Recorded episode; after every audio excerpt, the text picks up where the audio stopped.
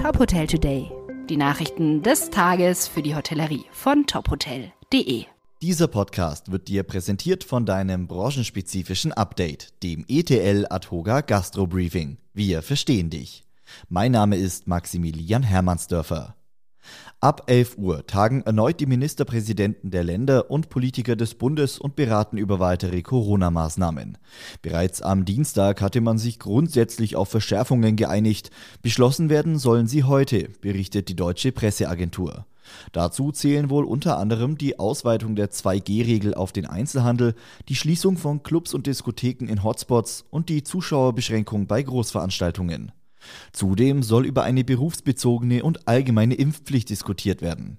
NRW-Ministerpräsident Henrik Wüst hatte konsequente Entscheidungen angekündigt.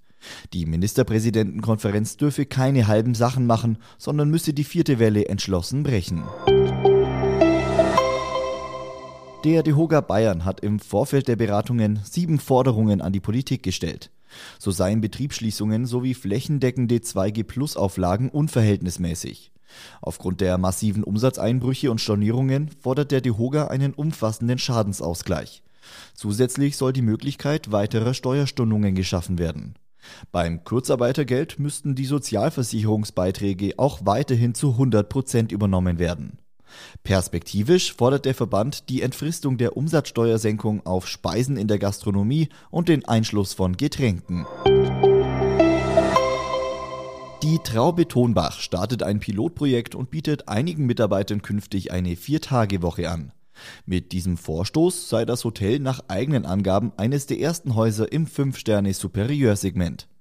Ab April 2022 soll die Vier-Tage-Woche zunächst allen Mitarbeitern des Restaurants Silberberg angeboten werden.